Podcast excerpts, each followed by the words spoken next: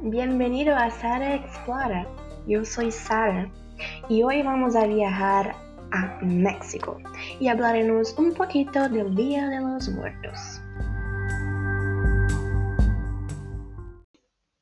En México, cada pueblo, cada región tiene sus propias tradiciones, sus propios usos y costumbres. Pero si hay una tradición que encontramos en cada uno de ellos, es sin lugar a dudas la celebración del Día de los Muertos. El Día de los Muertos es una celebración mexicana que honra a los muertos. Esta tradición se arraiga desde la época prehispánica, aunque hoy en día incorpora elementos también del catolicismo y hasta toques modernos. En México, el Día de los Muertos se festeja durante dos días, el día 1 de noviembre, llamado Día de Todos los Santos, es cuando llegan las ánimas de los niños. Y el 2 de noviembre, el Día de Muertos, es cuando llegan los adultos. La muerte ha sido en todas las culturas y a través de la historia un evento que invita a la reflexión, a rituales, a ceremonias, a la búsqueda de respuestas que causa temor, admiración, incertidumbre.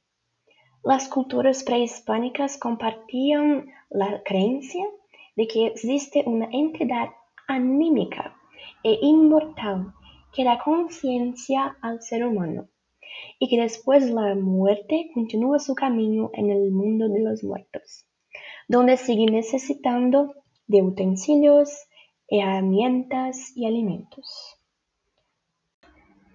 El elemento más representativo de la festividad de Día de Muertos en México son los altares con sus ofrendas, una representación sobre la muerte llena de alegorías y de significados.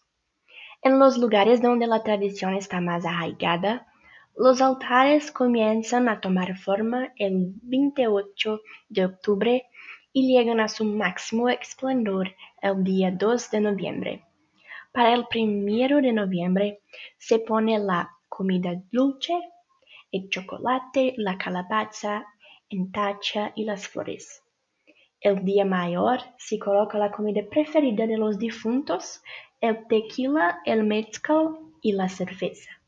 El elemento que no falta en ninguno de estos días es el copal encendido. Tradicionalmente, los altares tienen niveles y dependiendo de las costumbres familiares, se usan dos, los más comunes hoy en día, tres o siete niveles.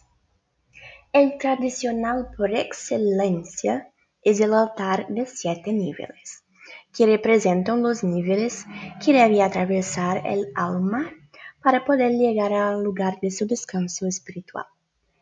Cada escalón es cubierto con manteles, papel picado, hojas de plátano, palmillas y petates de tule. Cada escalón tiene un significado distinto. En el más alto se coloca la imagen del santo de devoción de la familia. El segundo está destinado a las ánimas del purgatorio. En el tercero se coloca la sal, símbolo de la purificación. En el cuarto, el pan, que se ofrece como alimento y como consagración. En el quinto se colocan las frutas y los patillos preferidos por los difuntos. En el sexto, las fotografías de los difuntos a los que se les dedica el altar. Y por último, en el séptimo, en contacto con la tierra, una cruz formada por flores, semillas o frutas. En esta festividad es obligado visitar las tumbas de los difuntos para limpiarlas y arreglarlas con flores y veladoras. Esta visita es una muestra de la riqueza y diversidad de la tradición, pues en algunos lugares es costumbre colocar una ofrenda sobre el sepulcro y pasar allí la noche en vela con la familia reunida. No faltan los rezos como tampoco las músicas de los mariachis, las estudiantinas, los tríos y otros grupos de música locales. La celebración del Día de Muertos varía de región a región, de pueblo a pueblo, pero todos tienen un principio común. La familia se reúne para dar la bienvenida a las ánimas, colocar los altares y las ofrendas, visitar el cementerio y arreglar las tumbas, asistir a los oficios religiosos, despedir a los visitantes y sentarse a la mesa para compartir los alimentos.